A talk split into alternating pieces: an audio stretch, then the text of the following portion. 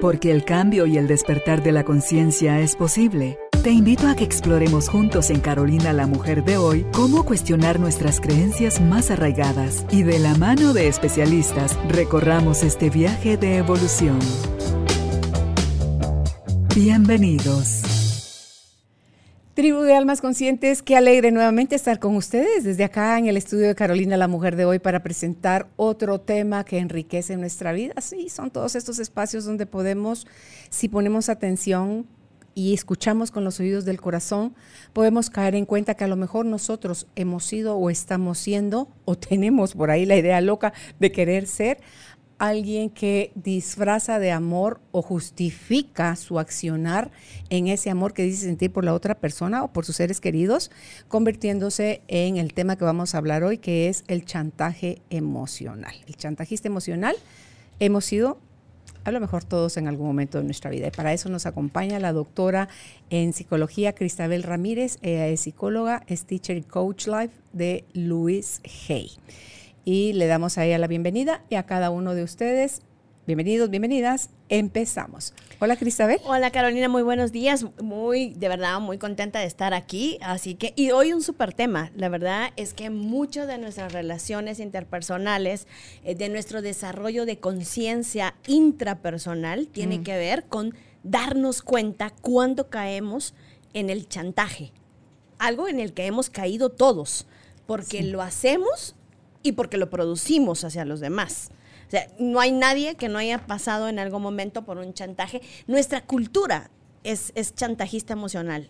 O sea, nosotros vivimos en una cultura de chantaje emocional. ¿No así los eh, americanos y los europeos? Ellos viven diferentes. Es nuestra cultura latina. Mm. Es, porque eh, desde el proceso de de, padre, madre, hijos, de obediencia, de hacer lo que, lo que se necesita, de si no lo haces, eh, no te amo, de si no lo haces, no, no lo consigues, desde ahí empiezan las presiones. En realidad estamos en una cultura demasiado chantajista. Y entonces ahí es donde tenemos que reflexionar porque nos toca reeducarnos. Y siempre hemos hablado de que la parte más importante de la reeducación y de la, toma de conciencia es que me hago responsable de mis necesidades. Dejo de pensar que los demás tienen la responsabilidad conmigo de darme aquello que yo quiero. Pero nuestra cultura nos invita a esperar, a permitir que los otros sean los que nos hagan felices, los que nos llenen, los que nos hagan conseguir los procesos, ¿verdad? Y que nos brinden las oportunidades que nosotros queremos. Entonces, cuando eso no sucede, empieza el chantaje, ¿Y qué es un chantaje? Pues aquella presión que le hacemos a alguien o, a alguna situación para conseguir los beneficios personales que tenemos. ¿Y dónde se vuelve chantaje emocional?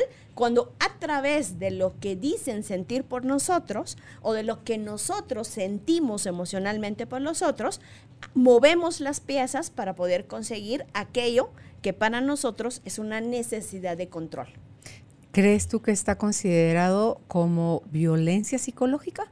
Sí, lo es.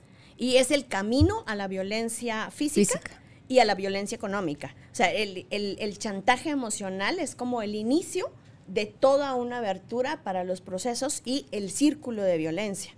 Sí, yo creo que parte de las raíces de eso, Cristabel, puede ser el que todos estamos buscando la felicidad, asumiendo erróneamente que viene de las circunstancias externas y las relaciones que tenemos con los demás.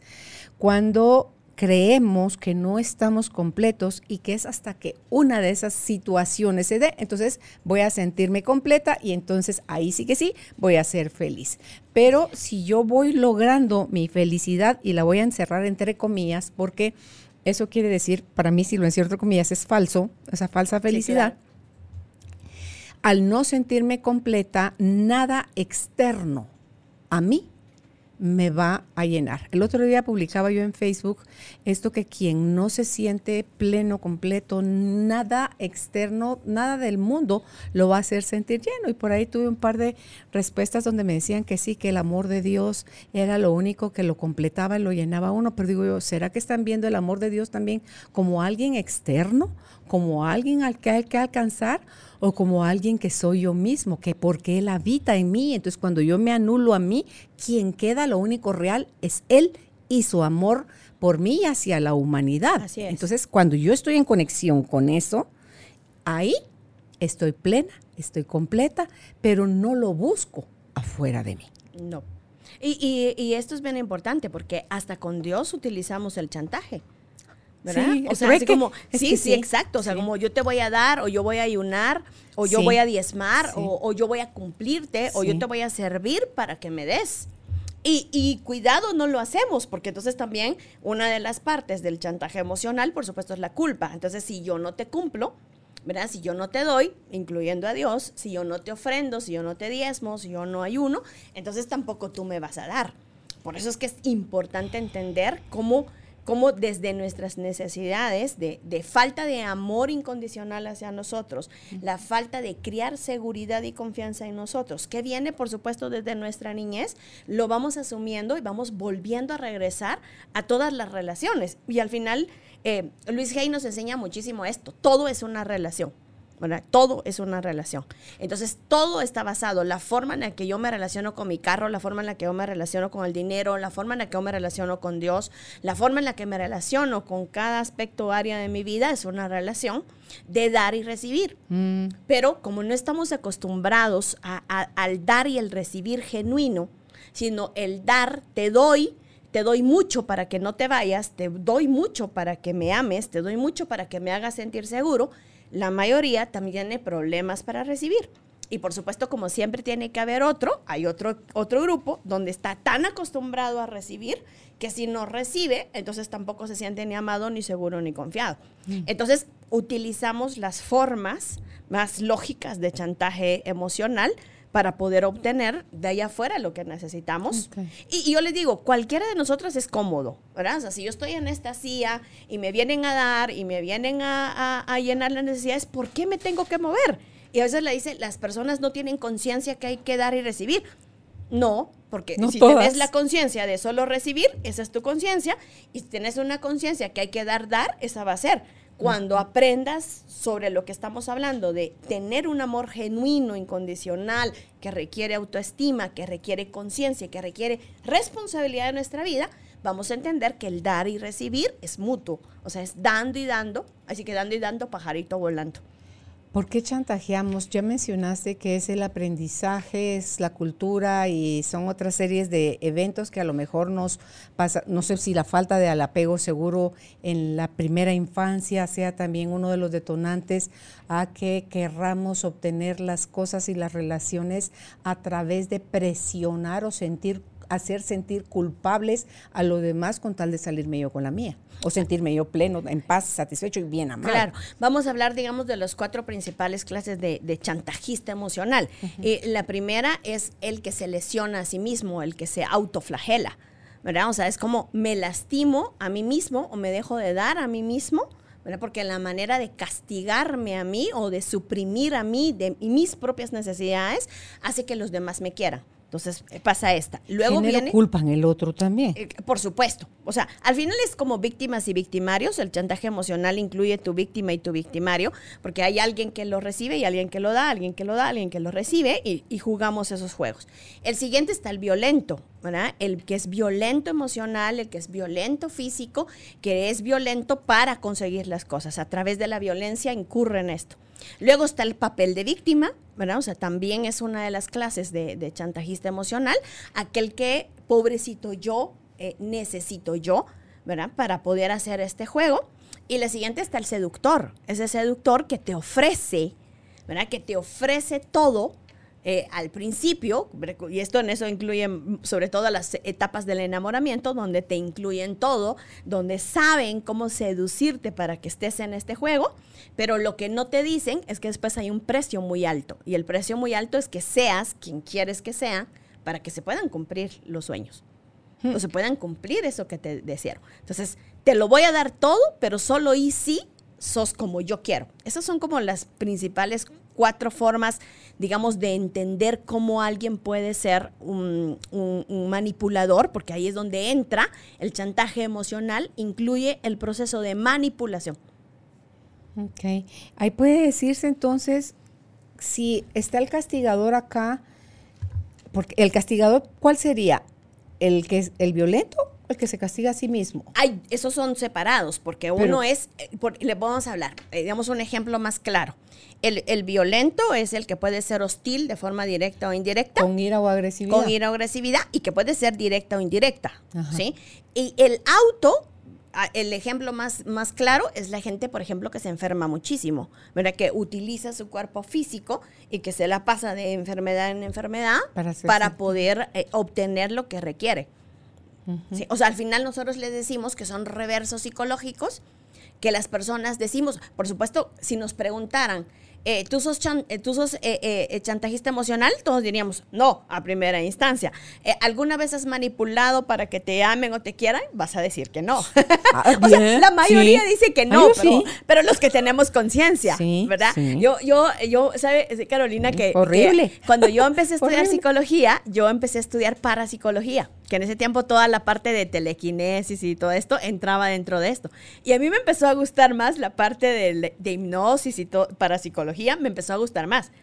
¿Y sabe por qué lo dejé? Porque yo entendí, o sea, ya a los 18, cuando, cuando me sané del asma, que era un reverso psicológico para obtener ganancias primarias de control sobre el alcoholismo y la violencia de mi papá, y, ya estaba en ese proceso de curarme, yo me empezó a gustar esto, pero ¿sabe qué dije? Que yo ya era manipuladora y que si yo empezaba a tener esos talentos, a saber en qué monstruo. pero también en luz, deben tener su luz. Ahora, pero en ese entonces, a los 19 años, yo no entendía y me dio miedo. O sea, me dio miedo mi propio, me dio miedo mi propio poder y me dio miedo mi propia, claro, a través de mis heridas, yo sabía que podía hacerlo, ¿verdad? Entonces, yo, yo les digo, yo no fuera tan buena psicóloga, si no fuera buena manipuladora. ¿Sí? O sea, si yo no pudiera manejar, no pudiera manejar masas, no pudiera manejar la forma en la que pueden sentir y no manejar de manipulación, sino si no pudiera contener a las personas desde esta forma y hacerlos pensar y cambiarles el enfoque, yo no sería buena. O sea, lo que pasa es que para todo hay que tener conciencia porque todo tiene su luz y su sombra. Mm. Entonces, no es para mi beneficio, sino es para el beneficio de alguien más. Y a través de esa transformación, entonces ellos pueden transformarse y encontrar su camino. Pero me tocó a mí como profesional decir, no soy yo. O sea, no soy yo quien cambio, no soy yo quien hace el cambio, no soy yo quien, no, yo solo acompaño cada quien y entonces vamos creciendo. Entonces, entonces, por supuesto, usted y yo cuando nos pregunten si hemos manipulado emocionalmente, vamos a decir muchísimas veces. Y lo seguimos utilizando, sí, cuando nos conviene, lo volvemos a utilizar, solo que sabemos lo que estamos haciendo. Sí. O sea, es como. Ah, pero es algo que cuando ves ya te resbalaste, pero otra vez te, reivindicas más. Al, final es como la conciencia y, y, al final ponemos como como recuperar y reponer. Pero aquí todos, y, este es un término bien importante para hablar del chantaje emocional, es que hay un reverso psicológico. De eso me gustaría, aquí lo había anotado en mi hojita, si podrías desmenuzar o aclarar más qué es el reverso psicológico para que cada uno de nosotros vaya comprendiendo cuáles son sus tretas que usa para querer voltear la tortilla. Entonces, al final, ¿qué es un reverso? ¿verdad? Un reverso es que vamos en una, en una dirección y luego encontramos una forma de regresar al un retorno en U. Un retorno en U, exactamente, como un retorno en U que nos hace estar en el mismo. Entonces, por ejemplo, el más fácil, decimos que queremos ser felices, ¿sí? Y cuando estamos logrando la felicidad, nosotros mismos manipulamos, nosotros mismos hacemos un chantaje emocional hacia nosotros y hacemos el retorno y pensamos que no nos lo merecemos o que es muy bonito o muy bueno para que podamos lograr lo que obtener, lo que queremos obtener. Se hace de forma inconsciente. Todo eso es el autosabotaje. Todo, de forma inconsciente. Todo de forma inconsciente. ¿sí? Entonces, ¿cuáles son los principales? La falta de amor propio. O sea, es el principal la falta de amor propio, la no aceptación, la no aprobación, la falta de, no, de valía, la falta de merecimiento que tenemos, hace que pensemos que no nos merecemos lo que estamos buscando, la felicidad, la salud, la abundancia, la prosperidad, una relación de pareja. La primera es el amor propio. La segunda es que le tenemos miedo a los cambios. Nos han enseñado que lo permanente es lo, más indicado, un, puesto, eh, una relación estable. O sea, nos han, en la sociedad nos han invitado a ser estables y a mantenernos, que mientras más nos mantenemos ahí en una zona de confort, mejor vamos a estar. Y eso se puede ver en la historia de la persona. Antes alguien podía durar en una empresa 30, 40, 50 años hasta llegar a la jubilación. Hoy en día, en el caso de los millennials o los centennials, estos no piensan echar raíces de esa manera. Es si ellos tienen algo presente es el cambio constante. Pero es increíble porque al final lo están haciendo pero dentro de ellos están teniendo miedo. ¿Por qué? Porque eso implica cambiar sus modelos de vida.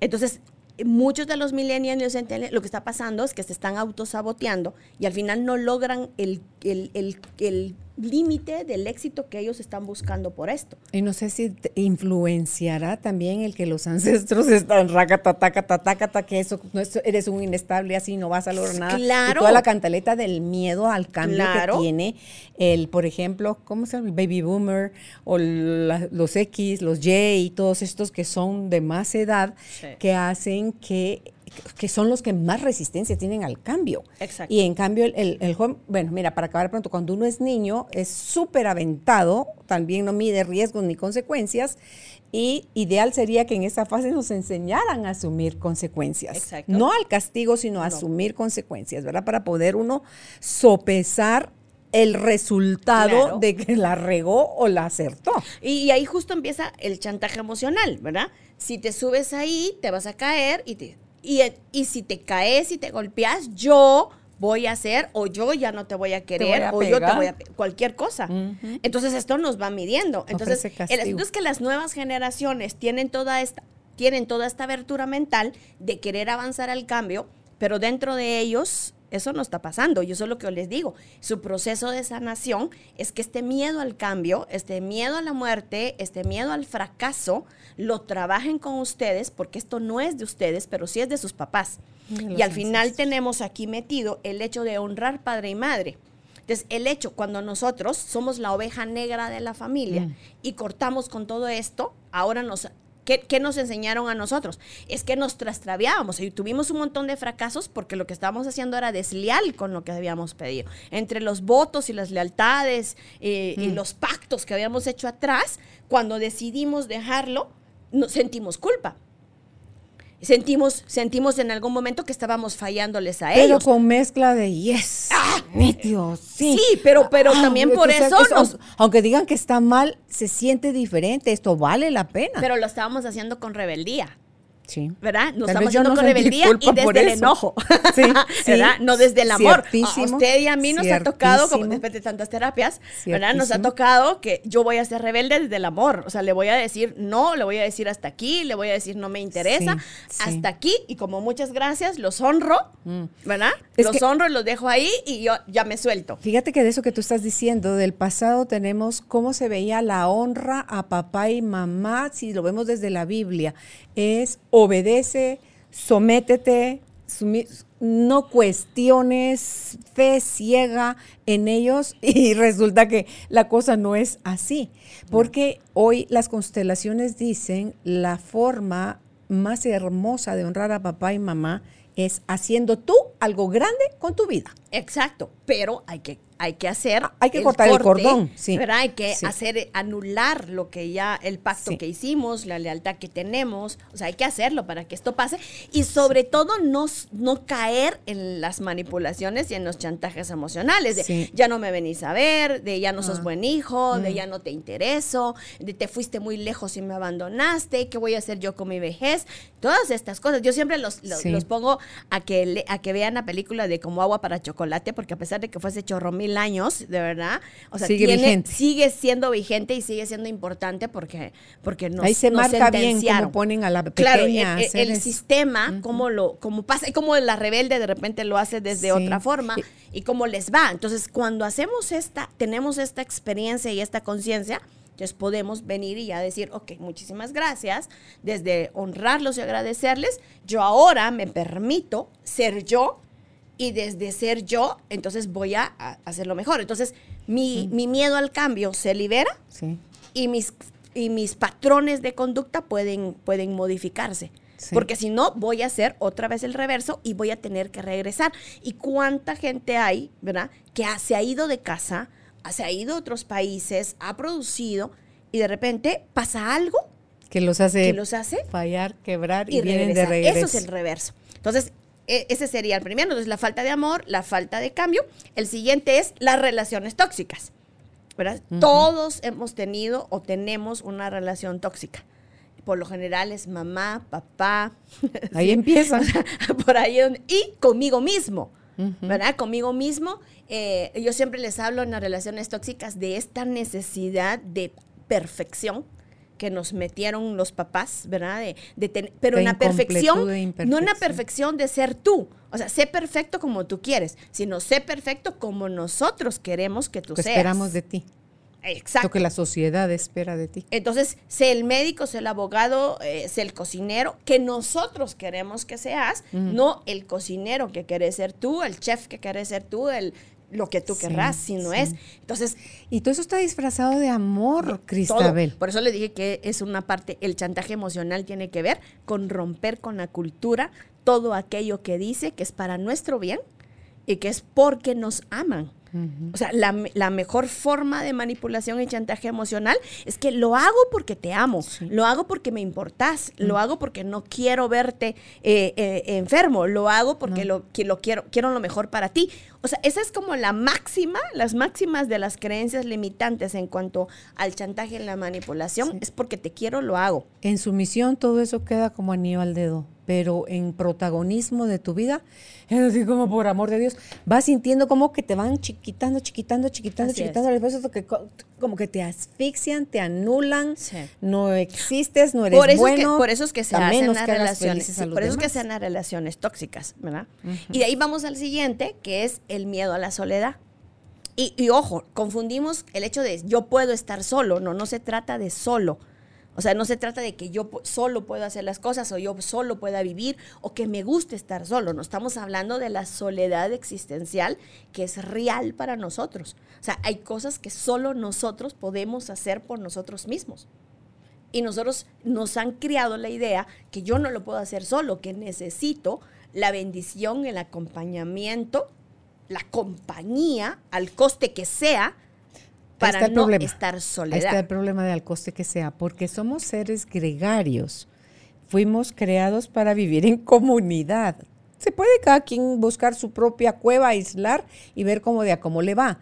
Porque yo creo que la iluminación viene más de relacionarte con los demás que son tu bello espejo, porque uno está tan negado con uno mismo que es incapaz de ver todo aquello que tiene en sombra y que necesita ser atendido, sanado, trascendido. Entonces, si nos aislamos en una cueva, va a estar difícil que la piedra me refleje eh, mi crítica, mi miedo, mi enojo, mi tristeza, o sea, todo lo que yo tengo ahí guardadito.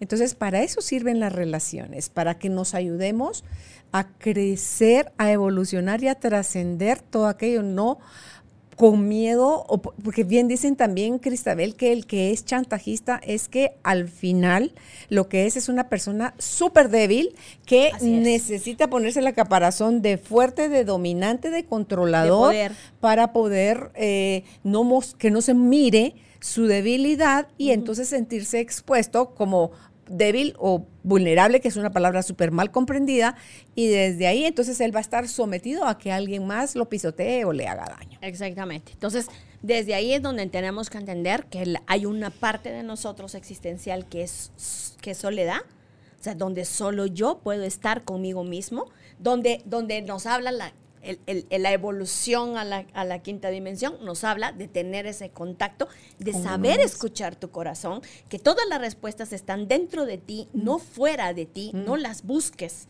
¿verdad? Mm. En, otro, búscalas en ti acompáñate, y es lo que hacemos los coaches, o lo que hacemos los, los, terapeutas, o lo que hacemos los psicólogos, es vete a través de mí pero búscate adentro búscate y cuando tú sientas, haces el match y sabes qué es lo que necesitas. No te puedo dar yo tú el, objetivo de ser feliz tú o ser exitoso tú hasta que no vayas dentro de ti y sientas la necesidad de ser feliz y ser exitoso. No de lo que te han hablado como felicidad, sino de la que es no real. para alguien, sino para ti para mismo. ti. Entonces, eh, ese, ese, es un, uno. El, siguiente es el miedo a cambiar de vida. Entonces, todos decimos que queremos ser más abundantes, más prósperos, que queremos tener más dinero, que queremos tener riqueza, que queremos tener opulencia, pero en realidad nos da miedo quién nos volveríamos cuando lo consigamos. ¿Por toda la oscuridad que está haciendo presión interna? Así es. O, ¿qué, ¿qué, sería de un hombre que decida ser fiel? ¿Verdad? O una mujer que decida ser independiente económicamente, o que decida ser próspera, o que decida eh, tener una libertad, estudiar más, tener una profesión, o simplemente tener un nuevo amor. O sea, se acabó ese amor y, yo ya no me siento yo aquí y, y, me puedo ir a buscar un nuevo amor en mí y luego en otra persona. Pero cuando nos, pero realmente ese miedo a saber quiénes somos después. Y Marianne Williamson lo decía, ¿verdad? O sea, nuestro miedo más interno es el poder que nosotros, la podero, lo poderoso que nosotros somos. ¿verdad? O sea, a mí, cuando es, es, el miedo al fracaso, cuando yo aprendí que tenía el mismo miedo a fracasar que a tener éxito, entendí que yo estaba en la línea de en medio. Entonces siempre me mantenía ahí, porque era como si doy un paso para atrás, ¿qué hago cuando sea exitosa? ¿Y qué hago cuando esto pase? Cuando entendí que el proceso de fracaso es otro concepto y el, y el, y el momento de éxito es otro, entonces podés evolucionar y podés avanzar, pero si no, vas a estar retornando al mismo tiempo. A mí me pasaba que yo me escondía. Salía, me enseñaba y me volvía a esconder, Y, y, pasaba en ese proceso. Y mi cuerpo era el experto como, ok, enfermémonos, regresemos a esto. Entonces era como, ah, ahora me pasó, ahora tengo, ahora no sé qué porque lo, me pasó desde pequeña. O sea, desde pequeña utilicé esa parte de queja física para parar lo que afuera me estaba como causando estrés. Entonces, el miedo a cambiar de vida y el siguiente son los problemas del ego. O sea, ese ego que es inmaduro, ese ego que hemos planteado para poder defendernos y ese ego nos dice qué es lo que nosotros nos merecemos según, eh, según el ego, lo que nosotros necesitamos a través del ego y por lo general hemos hecho un ego defensivo y un, hecho, y un ego miedoso. Entonces nos vamos sumisión y dependencia o nos vamos soberbia y orgullo. Entonces, a través de esas dificultades son las que nosotros hacemos todos esos reversos que está pasando. Y la siguiente es la forma en la que manipulamos, la forma en la que manipulamos nuestro entorno, donde somos expertos y a veces sentirnos en el fracaso absoluto o en la, o en la debilidad absoluta o en la vulnerabilidad mal interpretada, en la fragilidad mal interpretada, ahí es donde nos hacemos todo el, proceso de chantaje hacia nosotros mismos.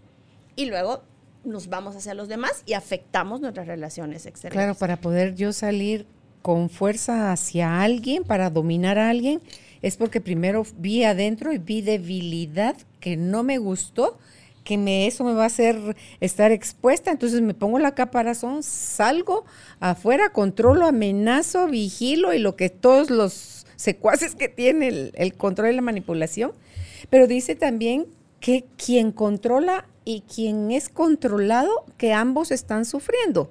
Entonces a mí eso me llamó la atención, que el controlado sufre porque está complaciendo constantemente a los demás, o sea, se está anulando perennemente a sí mismo y eso lo lleva a, a esa sensación. Mientras que el chantajista va a presionar para conseguir lo que quiere, va a abusar de los puntos débiles de los demás y va a provocar la culpa en el otro. Y eso, aunque aparentemente Cristabel se vea como, como rico, como que se sienta bien, hay algo más grande dentro de nosotros, nuestra humanidad, nuestra alma, que dice, eso no estuvo bien, porque si tiene uno esos espacios de, a menos que tengas una enfermedad mental. De ahí todos tenemos, si no somos sociópatas o psicópatas, sí.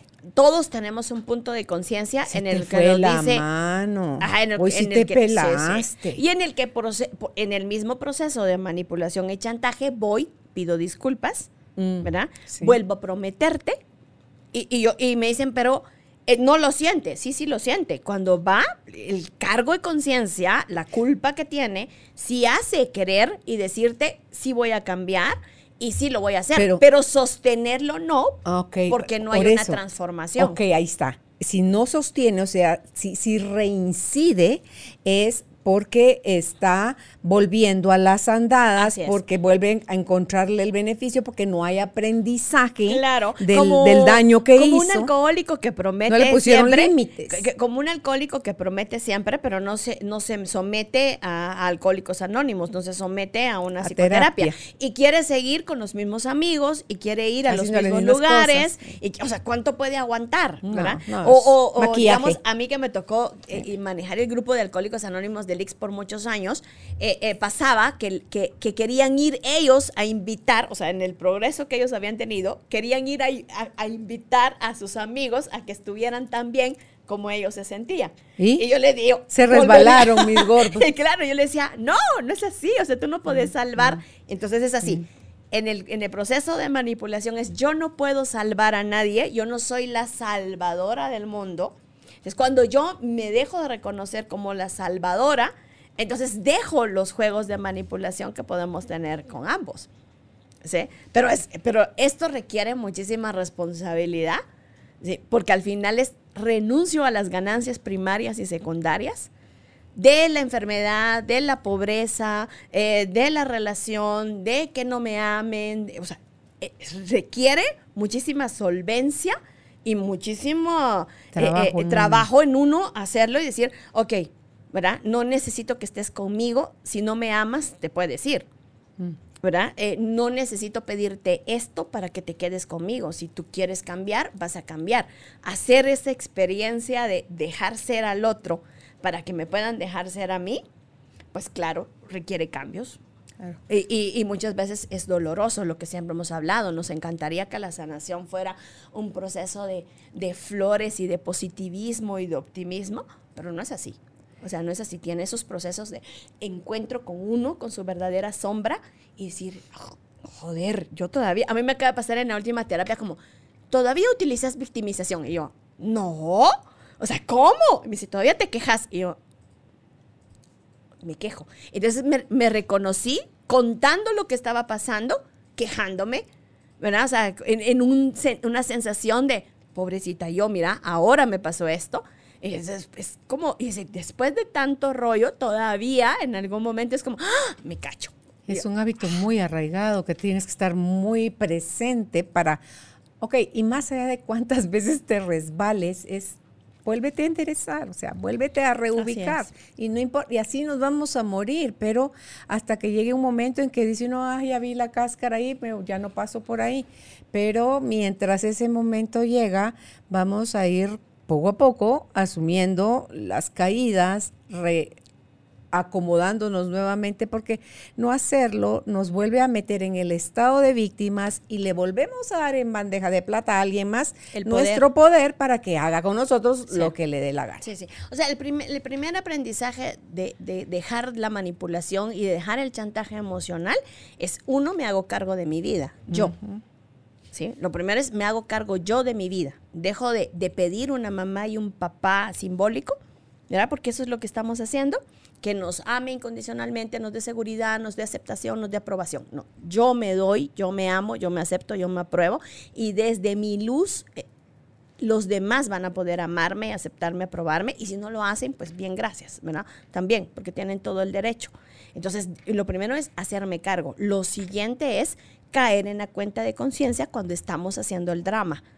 ¿Sí? Porque yo les digo que hay drama 1, drama 2 y drama 3, ¿verdad? Y la reina del drama. entonces, es como caer en la cuenta como de esto. ¿Y, yo qué? ¿Verdad? O sea, desde el momento, o sea, a mí me pasó con una amiga básica. Y, amiga, ¿estás bien? ¿Te pasó algo conmigo? Le escribo, o sea, hice algo, ¿verdad? Porque la vi.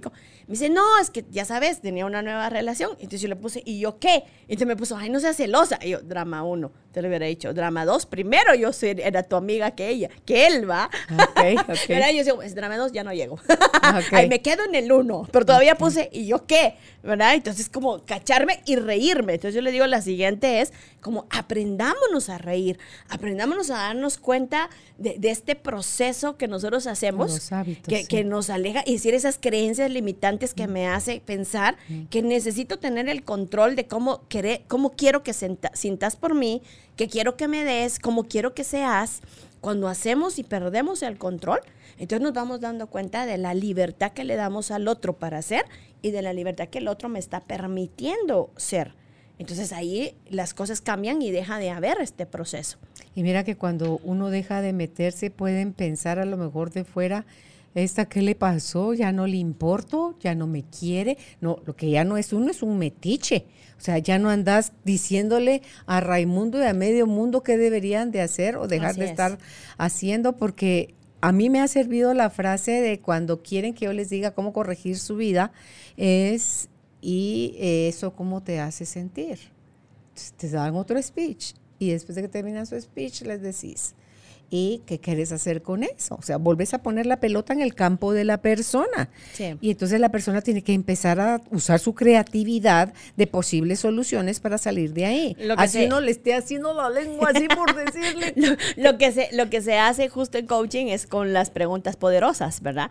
Y esas son preguntas. ¿Y qué quieres hacer? ¿Y cómo te quieres sentir? ¿Y a dónde quieres llegar? ¿Y qué quieres lograr? Para que sea desde ellos lo que está pasando. Y es como en psicología o en psicoterapia se utiliza la, reinterpretación.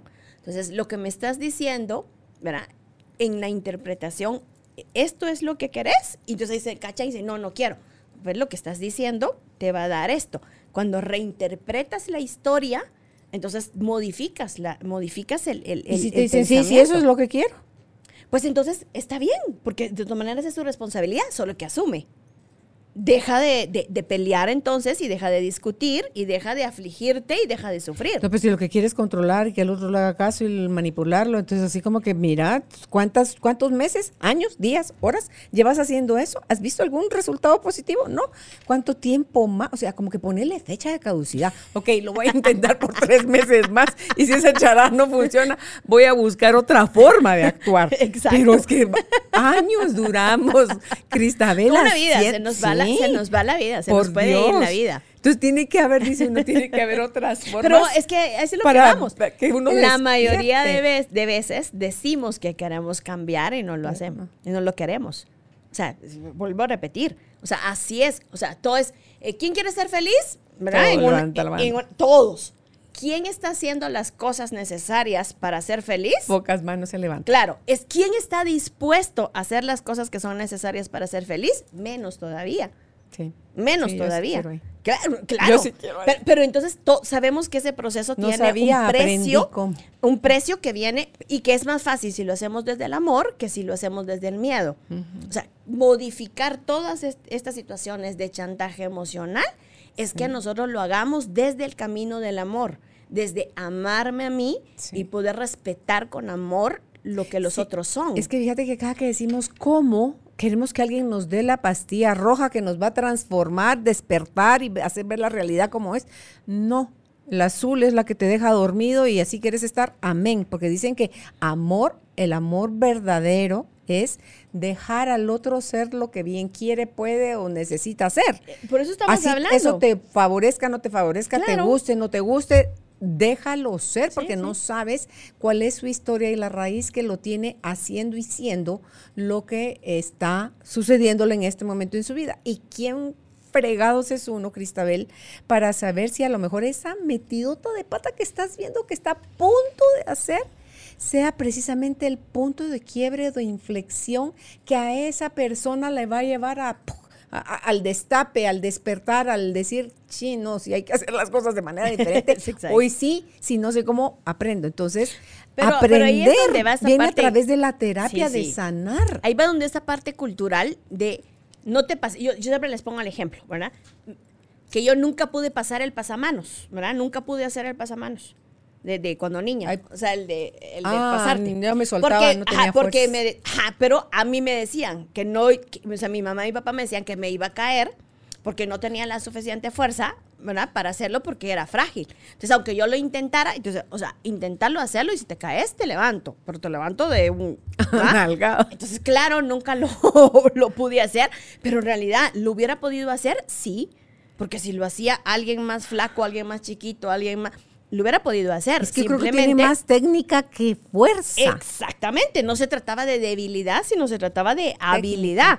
Y, entonces me pongo a pensar, si me subía a los naranjales de mi casa, y me subía a los aguacatales de mi casa, y me subía al árbol de níspero, y me subía, o sea, hubiera podido pasar el, o sea, si hubiera podido hacer esto, pero cuando veían esto era lo que no podía hacer. Pero era la amenaza, era la advertencia, y entonces ahí el señalamiento. y ahí es donde va, y entonces hay un montón de cosas en la vida que no hacemos porque dentro de nuestra cabeza esos límites de no podés, sos frágil, ahí no, o esta familia no lo hace. Sos mujer, eso es cosa de hombres entonces, ahí es donde está el proceso cultural del que estamos hablando. Por eso estamos hablando que estamos en una cultura en el no, no, no, no, ¿cómo se va a ir mi niño de 18 años a, a vivir solo? ¿Por qué no? ¿Verdad? ¿Por qué no? ¿Sí? Ay, no, pero es que ahora, hasta los 24 uno deja de ser adolescente, ¿verdad? Yo cuando vi estadísticamente en los estudios, donde dice que la adolescencia ahora dura hasta los 24, no a los 21, ya, y decía, ah, cada vez nos inutilizan más. O sea, no, aviéntenlo para que madure, o sea, suéltenlo para que madure. Pero, yo Pero se empieza a enseñar desde chiquito. Yo, no, no, lo hiciste un inútil 18 años y después vaya a la calle y a ver lo van, se lo van a comer las fieras. Entonces enséñale desde chiquito. O sea, yo siempre les digo a los papás, confíen en la semilla que pusieron en sus hijos confíen en que ustedes araron la mejor tierra para ellos, pongan la semilla y después déjenlos que pueda pasar. Sin que van a ver, y, lo volvemos, ¿por qué es tan importante para los papás que sus hijos no fracasen? ¿Por qué? Porque tenemos un mal concepto sobre el fracaso.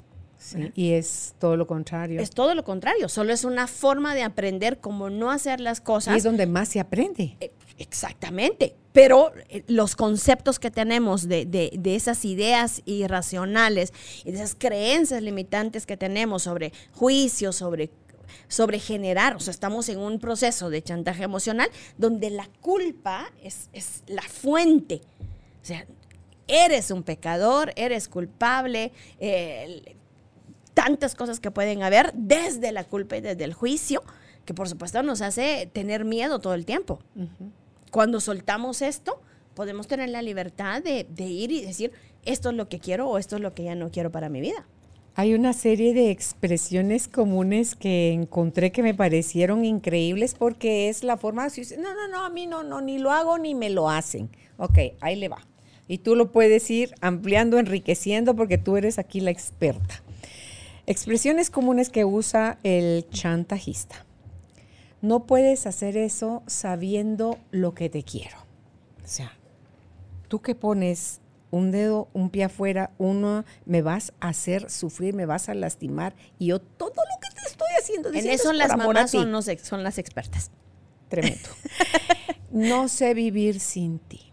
El amor romántico, estúpido, ¿verdad? Si me dejas, me mato. El amor de dependencia. Si te vas, no volverás a ver a los niños el chantaje, eh, el chantaje padres, eh, madres, eh, divorcios, separaciones que dañan lamentablemente los corazones de sus hijos. Cuando, cuando pasa eso, lo que hay que hacer es cuidar los corazones de sus hijos. Si me amas, me harías caso. Suena mamá. Ay, no, señoras, por Dios, miren todo lo que hacemos. Yo que siempre me sacrifico por ti y tú que no haces nada por mí. Eso es mamá y eso es pareja. es esposa, es pareja. Si aceptas, nos entenderemos más. O sea, si haces caso. Así es. Y, eso es, eso se maneja mucho en los trabajos, ¿verdad? O sea, empleado, empleador, jefe. Ahí se juega más ese, ese, ese, esa manipulación. Otra de parejas. Tú sí tienes el derecho a divertirte, a salir, y en cambio yo aquí siempre encerrada. Dice, lo hago por tu bien. Alguien puede faltarte al respeto vestida así. O sea, cuando descalificas a alguien, pareces tal cosa o ya... Bueno. Si sales, ya no me encontrarás a tu regreso. Sí. es pura amenaza. Así es. Pura amenaza. Sin mí, ¿qué harías? Sí. Y, ese es e, esa de sin mí, ¿qué harías? Es uno de los juegos más importantes de la violencia. ahí es donde entra el proceso de violencia. Nadie te va a amar como yo. Cállate. Tú no sabes nada, no comprendes nada. nada haces bien. Entonces, cuando tú desvalorizas a la persona hasta ese punto, la sometes, entonces si se te ocurre, porque después como eso va creciendo, la amenaza es cualquier cosita puede hacer la otra persona porque le advierten. Tú haces A, B, C es donde yo me molesto, donde yo me entristezco, donde yo me incomodo, donde yo todo. Entonces viene la persona sobre un esfuerzo sobrehumano, ya no hace palabra, que ya no hace A, no hace B, no hace C porque quiere llevar la fiesta en paz, ¿verdad? Lo que es el que se somete. Así es. Entonces el otro le va a decir, pero es que tú hiciste J, K y L. Entonces te estanteas, ¿va? La persona sí, pero y no que era ABC, lo único que le molestaba. Entonces, ahora pasas todo tu enfoque a replegar y reprimir en ti el J, la K y la L. Y, así te van a llevar X, Y, Z y te van a tener de arriba para abajo porque es mentira. Siempre van a encontrar en ti un defecto que están listos para señalarte y atacarte porque eso es lo que Acá está como que se van a aprovechar de la historia o de los errores del que consideran débil. Así es. Para someterlo. Así. O sea, al final como el chantaje emocional lleva a un expertise de manipulación. Entonces, al final es, se vuelven expertos en nosotros y nosotros nos volvemos expertos en ellos. Entonces Pero sabemos un miedo horrible, Cristal. Sabemos en porque es desde el miedo, ¿verdad? volvemos a hablar, el miedo al abandono, el miedo a la soledad, el miedo, porque al final para nosotros todo esto implica que si yo no logré sostener una relación, sea cual sea, profesional, eh, eh, emocional, de amistad, de, cualquiera que sea, o sea, al final es, nos invitan a creer que somos nosotros los que no somos suficientes. O sea, lo que hay que entender, Carolina, es que dentro de nosotros hay una herida de no suficiencia. No Eso es para hombres y mujeres, ¿verdad? Entonces, en los juegos, por ejemplo, de relaciones de hombres y mujeres, en el juego de manipulación, nosotros hacemos, las mujeres, hacemos sentir culpables a los hombres y, y les hacemos sentir vergüenza. O sea, nosotras nos volvemos expertas en sentir, en hacerles sentir esas dos emociones, porque esa es la manera en la que ellos pueden manejarse. Pero ¿qué hacen ellos? Entonces ellos lo que hacen es volverse indiferentes y dejarnos solas. Y eso nos mata, ¿verdad? Entonces, en la indiferencia y en la soledad que nos hacen sentir desde su manipulación, ahí nos comen. Pero un hombre que deja a una mujer así, en esas consecuencias o bajo esas condiciones, va a ir a buscar otra mujer de la cual va a requerir lo mismo, porque yo creo que para que esté el chantajeado y el chantajista, es que los dos están heridos, Cristabel. Si no, estarían dos personas sanas relacionándose en lugar de un abusivo y un abusador, un abusado y un abusador. Por, eso eh, eh, insistimos en que es una situación cultural, ¿verdad? O sea, al final las heridas no, no resueltas en mí, ¿verdad? Van a ser las heridas que yo voy a ir a proyectar en alguien más. Y cuando este me deje de servir, o sea, volvemos, es el objeto de afecto, ¿verdad? Y cuando este me deja de servir o me haya abandonado porque ya se cansó o porque es parte del juego también, entonces me voy a tener que ir a buscar otro objeto para seguir en, en, la cadena de, vuelvo, de víctima, victimario, mm. ¿verdad? De, de, qué es lo que, lo que está pasando. ¿Cuál es la invitación, por ejemplo, a nivel eh, de sistema en, las, en las constelaciones? Es que cada quien nos coloquemos en, dentro del sistema en la posición que nos toca. Entonces, si yo jugué un juego de mamá, ¿qué voy a ir a hacer al mundo? Ir a hacer un juego de mamá y me voy a buscar hijos constantemente. A, todo nivel, gente a la que yo le esté resolviendo siempre los asuntos, ¿sí?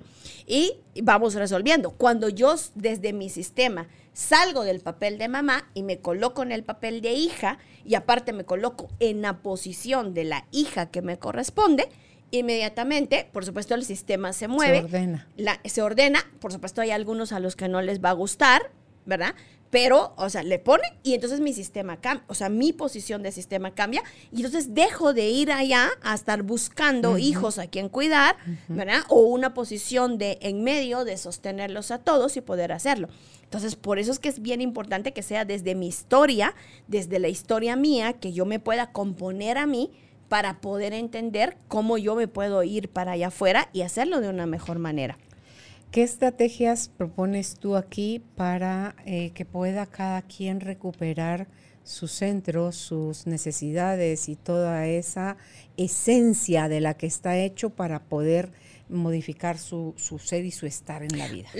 lo primero es trabajar en su autoestima. O sea, eso, o sea, trabajar el amor propio es lo primordial. Sí, o sea, Es, ¿No estaría antes que te des cuenta que tienes un clavo? O sea, ah, bueno, o sea, como en, como en todo, pero vamos, digamos que en las estrategias se supone que yo ya que ya me di cuenta que soy manipulador. O sea, no, que te manipulan. nada se va a curar. O sea, nada se va a sanar, nada se va a sanar hasta que no tomemos la conciencia de quién soy y qué hago. O sea, eso estamos claros. Entonces, hagamos de cuenta que yo ya me di cuenta, ¿sí? De que, de que soy, de que soy manipulador o soy manipulada, que soy chantajista o me chantajea desde ahí. Entonces, lo siguiente es trabajar en este proceso de autoestima. En el, en el, de ahí seguiría realmente tener un proceso de mucha humildad, de mucha humildad para poder perder mi necesidad de control y mi necesidad de perfección. Porque ahí es donde voy a trabajar con mi ego. Eso es lo más importante. Luego, la cuatro sería, y que es fundamental, es hacer el proceso de perdonarme. De perdonarme lo, hasta dónde ya llegué, hasta dónde permití, hasta dónde fui capaz de llegar, ¿verdad? Hasta dónde puse en riesgo mi dignidad. Entonces, eh, ahí es donde entra el proceso de perdón. Acá está también el aceptar cada uno su responsabilidad porque tú no vas a cargar con el otro ni el otro va a cargar contigo. Cada quien se hace cargo de su parte. Cuando hacemos ese cuatro, justo vamos al quinto, que es asumo la autorresponsabilidad de mi vida. Auto, ¿va? No es la responsabilidad de nadie más, es simplemente la mía. Ok. Y entonces cuando pasamos ese proceso, entramos al seis y entramos a un proceso de autoconocernos. O sea, cuando yo ya, ya hice todo este proceso de limpieza de lo que ya pasó con mi historia, necesito reencontrarme, porque al final me toca la reeducación, Carolina. O sea, la parte de, de, entender quién soy yo y cómo lo juego, ¿verdad? Y me va a ayudar al autoconocimiento. Eso me lleva a la valía y al merecimiento también en el autoconocimiento. Exacto. Sí, sí, o sea, ahí es cuando, me, cuando yo me conozco, me reconozco. Y cuando me reconozco, tomo conciencia. Cuando tomo conciencia, entiendo que me merezco. Y entiendo que se merecen los demás. Cuando pase ese proceso, me voy al 7 y el 7 es respeto al otro. Respeto la, individualidad del otro. Ok, respetar la individualidad. Eh, pensaba ahí también en los límites, aprender a poner límites. Cuando, van en cuando vamos en ese proceso de, digamos, del 1 al, 5, que es el proceso de sanación, mm, ahí va el proceso de límites, porque entonces empiezo a aprender a decir no o, o aprendo a decirme no a mí. Cuando yo hago ya un proceso de reconocimiento y de, de amar, de autocuidarme, empiezo a entender que tengo que ponerme límites y que tengo que poner límites a, los demás. Pero esto, esto está como, como metido en cada uno, del 1 al 7, entre esas estrategias está aprende a decir no, aprende a decir hasta aquí. ¿Dónde cabe el aprender a, eh, no sé si aquí también en lo de la autorresponsabilidad de mi vida, si ahí cabe lo de, el poder aprender estrategias de negociación? Porque todo en la vida, eh, en la pareja o en la amistad o en los papás, hay que negociar. Es un decir, basta, esto ya no más, de esto me hago yo cargo ahora. Ya quito mi actitud de niño poniendo mi manita de mendigo de dame, dame, dame, pero también ya no te permito. Es la autorresponsabilidad. O sea, al final tenemos que volvernos expertos en el proceso de, acuerdos. de, acuerdos, de, valores, de normas, de reglas. O sea, hay que entender que toda relación tiene reglas, normas. Hacer nuevos y tiene acuerdos. O sea, toda relación. No hay ninguna relación que no tenga que tener acuerdos. O sea, no en este caso son nuevas, nuevas por nuevos acuerdos. Desde la Los viejos era donde me hacías y yo permitía. Desde, pero, porque nunca los pusimos, ¿verdad? O sea, en, en, la parte del chantaje emocional, por ejemplo, en pareja es, eh, eh, viene el seductor y le dice que se va a volver, que, la va a hacer feliz para siempre, que nunca la va a abandonar, ¿verdad? Que, que con él nada le va a faltar. Mm. ¿Sí? Lo que no sabemos es a qué precio, a qué precio. ¿Verdad? ¿En qué te tienes que convertir para que ese seductor pueda darte? ¿Sí? ¿Qué precio tiene? Y, es para hombres y mujeres, ¿verdad? ¿Cuántas mujeres seductoras hay que le dicen, M aquí para ti, dispuesta y disponible para ti a la hora, la manera, en la forma en la que quieras, pero ¿cuál es el precio para, para, para el hombre tener y poseer a una mujer que sea así? O sea, no, es de dos, no solo es de, es de uno. Aquí agregué en el 4 donde habías dicho hacer el proceso de perdonarme es curar el pasado para sanar el presente, porque mientras yo no sane mi pasado, ese pasado doloroso, herido, infectado, es el que está tomando el control de mi vida en el presente. Y siempre les digo, hay tres, eh, hay cuatro relaciones que son importantes sanar. Mi relación con mi niño interior, o sea, esas heridas de la infancia, sanar mi relación con mi mamá, la mamá que tuve, la mamá que me hubiera gustado y la mamá que tengo dentro de mí, que soy ahora conmigo. Espérate, pues, que tuve. Que tuve. Que me hubiera gustado. Que me hubiera gustado y que tengo dentro de mí ahora. Y la que es. Que es la que se sigue haciendo el daño a Y la que es. ¿Verdad? Porque al final, si todavía tienes a tu madre viva, hay una mamá que es ahora.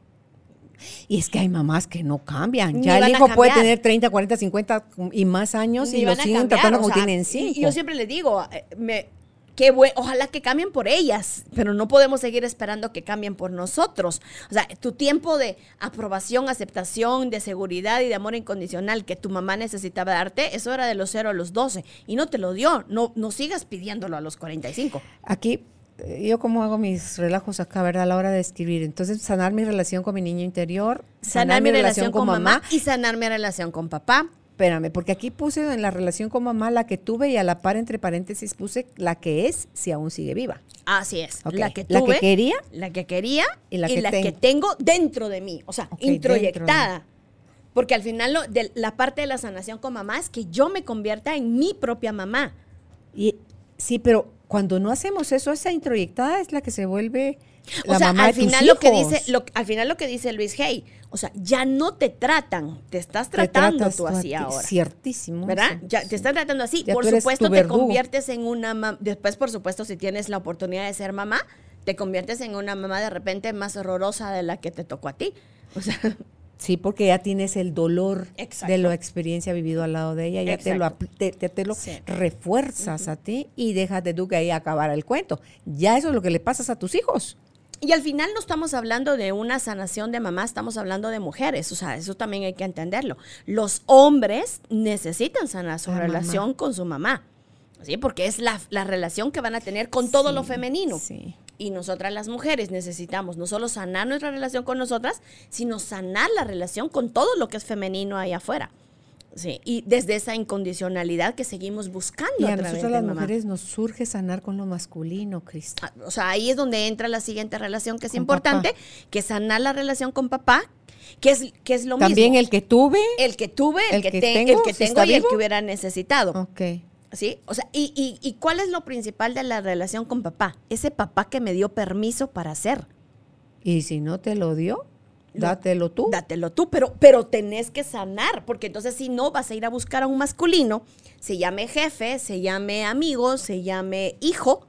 Se llame pareja. Se llame pareja, hombre, al que vas a ir a buscar como dame. Apruébame. Apruébame, veme. ¿Verdad? En el caso de las mujeres, este, este es un trave, como obsérvame porque mi papá nunca me vio, entonces veme tú, no, no importa cómo me ponga o de qué me disfrace, pero veme. Y ese es el costo de la dependencia de las mujeres, el no haber sido pues vistas. estoy llorando sangre, oh, Cristabel. Claro. Por eso ves tú tanta mamá soltera, ves tanta mujer hoy no queriéndose casar, no queriendo la maternidad, no queriendo y, yo le depender, digo, no, es que esté mal, pero lo estás haciendo desde, desde la herida, claro, ¿verdad? No, no es que esté mal, decide ahora, si no quieres ser mamá no lo seas, si no quieres vivir en pareja no lo hagas, es perfecto para ti, si tú quieres ser una profesional, hazlo, pero no lo hagas desde el miedo, o sea, sana tu miedo a lo masculino, sana tu masculino interno a ti, ¿verdad? Porque también las mujeres nos hemos vuelto hombrunas, porque no es masculinas, sino y hacemos, hacemos, hacemos, hacemos y no paramos, ¿verdad? O sea, somos mujeres que estamos haciendo demasiado desde esa masculinidad, lastimando mucho nuestro lado femenino. Cuando haces el balance de lo masculino y lo femenino, sanas tu relación con ese papá. Porque otra cosa de la importancia de relacionarse con, de sanarse con papá, que es la cuarta relación, que es sanar la relación con Dios. Pero en esta cultura que nosotros tenemos, Dios es masculino. No tenemos, no es, una madre, sí. Claro, no, o sea, pero porque nos hemos metido al rollo de meditación y de espiritualidad y lo podemos ver, ¿verdad? Lo podemos ver como ese padre madre, como esa energía que es y que somos nosotros también que esa es la invitación que tenemos, pero para mientras dentro de nuestra cultura nosotros tenemos un, un, padre. Y cuando no sano mi relación con mi padre aquí, tampoco puedo tener una relación con él. Es que le dimos la imagen de los terrenales al Supremo. Exacto. Entonces al final le sigo pidiendo también y cuando me siento abandonada en mis desiertos por el de ahí arriba, pues solo sigo llevándolo. Entonces vuelvo a repetir, vuelvo a ir a buscar a todo lo masculino toda esa necesidad de verme, pero cada vez que mientras más necesitados estemos sin sanar esas relaciones, mientras más necesitados estemos, más urgidos estemos, más el peligro es que nos volvamos manipuladores, nos volvamos chantajistas o nos volvamos sumisos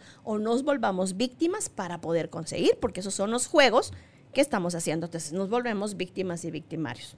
Sí, son los juegos sociales y culturales que si no queremos... Y que son aceptados, Carolina. Claro, es que aquí donde tenemos... Es que no lo mostraron como el camino. Una mujer o un hombre celoso aquí es felicitado. O sea, si no te celo, no te amo. ¿Verdad? Si, Ay, amor, ya no me quieras tanto, no, por favor. pero te tengo que cuidar, ¿no? O sea, si no me cuidas. sí, eso que tú decías, lo cultural y social, en el hombre se ve como poder y fortaleza y en la mujer se ve como sumisión. Y todas son conductas aprendidas de papá, de mamá, de la iglesia, de los educadores en los colegios. Y a menos que alguien decida consciente y voluntariamente hacer el corte, no va a pasar nada. Esas cosas están ancestralmente perpetuadas, están introyectadas en nuestras células. Entonces hay que hacer el corte con conciencia. ¿Y qué nos están enseñando? Desde el amor. ¿Y qué nos están enseñando? Por supuesto nos están enseñando, allá afuera nos están enseñando, si yo me hago responsable de mi vida, yo ya no voy a necesitar a alguien lo que hablamos, a quien afuera de nosotros admirar y, seguir y, y, pensar que eso es. Y y, de repente cuando alguien falla, que pasa por ejemplo con los artistas, o que pasa con los, con los líderes, o que pasa con los coaches, que no pueden fallar porque entonces el, se desborona todo, sin entender que ellos también son humanos, que somos humanos. O sea, que nosotros estamos en un proceso de evolutivo igual que ellos. de acierto, error, acierto, error. Exacto, entonces no podemos hacerlo. Cuando nosotros desmitificamos esto, pero yo como tenía la herida de traición, ¿verdad? De, de, de parte de mi papá, que por supuesto esa herida que te heredan, porque nunca me traicionó a mí, traicionó a mi, a mi mamá, y yo me la agarré, de, me la agarré y hice la lealtad con ella de yo te voy a defender contra este, me fregué. Pero al final lo que me pasaba era que mis maestros, a los que yo, con los que iba y aprendía, de repente cuando fallaban era como se me desboronaban y se me caía, justo como me pasó con mi papá. en este tiempo mi papá estaba como en, en, el pedestal que nadie les pide que pongan, pero lo tenía en el pedestal, se cae del pedestal entonces me pasaba con los maestros y entonces sentía, hasta que uno de mis maestros me dijo, Cristabel, yo no te traicioné. O sea, tú decidí si esa es tu interpretación, sino simplemente yo creí que esto era mío, yo, ¿verdad? No, no tenés esto. Por supuesto no quiere decir que no me haya robado y no quiere decir que de verdad no haya hecho mal las cosas. Pero fue, en ese momento entendí, es mi interpretación. Yo les pongo a ellos más sal, los pongo a ellos en un pedestal que no es. O sea, es, es el maestro que me está enseñando en ese momento, pero hay un camino en donde me toca a mí como alumna seguir el proceso, sola yo. Y eso es con todo, eso es con hijos, eso es con pareja, eso es como el mejor amigo, eso es todo. O sea, estamos en un proceso, estamos con Dios, hay un proceso con ese Padre Supremo, con esa energía suprema, que en algún momento es como te di libre albedrío. Y te puse la chispa mía, te la puse ahí, y tú sos tú. Entonces, eso es tú, ese, ese, ese Dios que también te hace salir. Pero hay que dejar este proceso de, soy tan chiquita, ¿verdad? Que no puedo.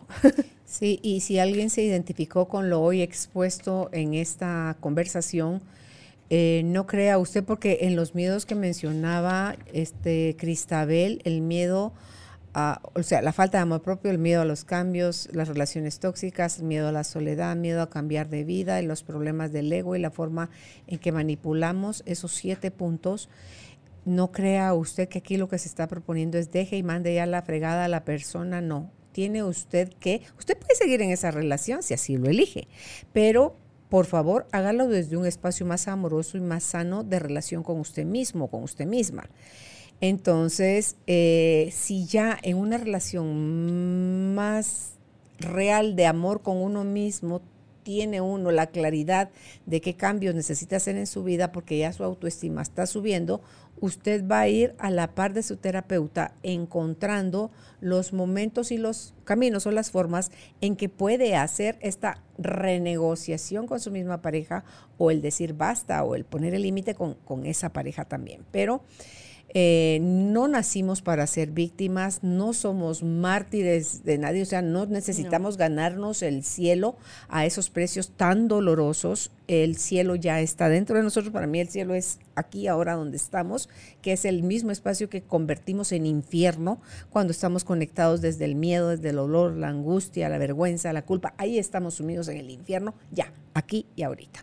Entonces, eh, busque ayuda, por favor porque ni ser chantaje, eh, un chantajeador emocional, ni ser uno el sumiso en esa jugada es bonito. Va a estar sufriendo en, en ambas polaridades. Así que la, la, invitación es a que si encuentran que con Cristabel es donde pueden hacer su proceso, lo hagan con ella porque esto no se cura solo, esto no es cuestión de tiempo, esto no es cuestión de cerrar los ojos, de voltear la cara, de fingir que aquí no está pasando nada, porque esto es como una gota en que va cayendo en la piedra todo el tiempo y va a perforar.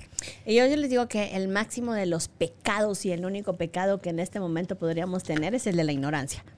Y hoy hay muchísima información en todos lados como para seguir argumentando. Sí, o sea, el papá que fui, lo fui porque no sabía, eh, la pareja que soy es porque no sé, eh, el trabajador, no, el ser humano que soy, no, es, hay tanta, este, es el momento de abertura, es el momento de expansión, es el momento de saltos cuánticos en los que ya no necesitamos hacer procesos hasta dolorosísimos para que esto pase, pero necesitamos hacer la renuncia al sufrimiento, Carolina. Al ser controlador y manipulador, como tú decías hace un rato, hay que tener esa humildad de decir, ya no más eso para mí, ya no más eso para los demás. Porque, como yo le dije en una oportunidad a mi, a mi marido cuando le pedí perdón por esa forma tan violenta mía que tenía yo de ser, le dije, mira, necesito hablar contigo porque esto que te quiero decir, ni yo tengo derecho a, ni tú te lo mereces. O sea, eran las dos cosas que para mí pesaban como con una certeza en mi corazón que para poner alto yo tenía que dar ese paso. Y entonces él se sorprendió porque se me quedó viendo así con los ojos. Y mira, yo lloraba, pero lloraba de, de alegría y de gratitud de mí hacia mí, de poder tener la valentía de reconocer, eh, Cristabel, que estaba haciendo yo daño y, que muchas veces hacemos el daño a quienes, a quienes más amamos. Así es. Y, esa no es justificación, es porque te amo que te aporreo. No, no y no. Entonces, mi compromiso en esa oportunidad fue eh, dejar de hacer eso y, le di una palabra para que si él percibía, por pequeño que fuera al grado, de que yo estaba queriendo volver a las andadas, me hiciera mención de la palabra y eso iba a bastar en mí para hacer un alto y hacer un reconocimiento de, la volví a regar, ¿va? pero sigo invicta, esto ya tiene unos años en que sucedió, sigo invicta y eso sucede, ah, no porque qué pilas Carolina, no, sucede porque reconocí de corazón que ni yo tenía derecho ni él se lo merecía. Exacto. Entonces, eh, revise usted honestamente en su corazón a quiénes está manipulando, por qué esa necesidad ingrata de controlarles, porque a quien más daño le está haciendo es a usted mismo, a usted misma. Así que gracias, Cristabel. Como siempre, un gusto y un placer y, y muy felices fiestas, muy feliz 2022 de conciencia. Nos viene movidito todavía, así que esto es universal. Nos están dando la oportunidad terrenal de hacer un cambio de conciencia y de irnos a otra dimensión desde el amor y soltar ya el miedo. Así que felices fiestas para todos. Gracias, Yosa, eh, Yosahandi. ¿Por qué jale yo a la Yosahandi? Ay, Dios mío, Yosahandi, mira qué estás haciendo aquí, por amor de Dios. No, Cristabel Ramírez. ¿Dónde puede usted contactar a Cristabel? Si es en Facebook, está como Servicios de Terapia Integral STI, Cristabel Ramírez. En Instagram está como iCrista, que constantemente está activa Cristabel ahí en Instagram.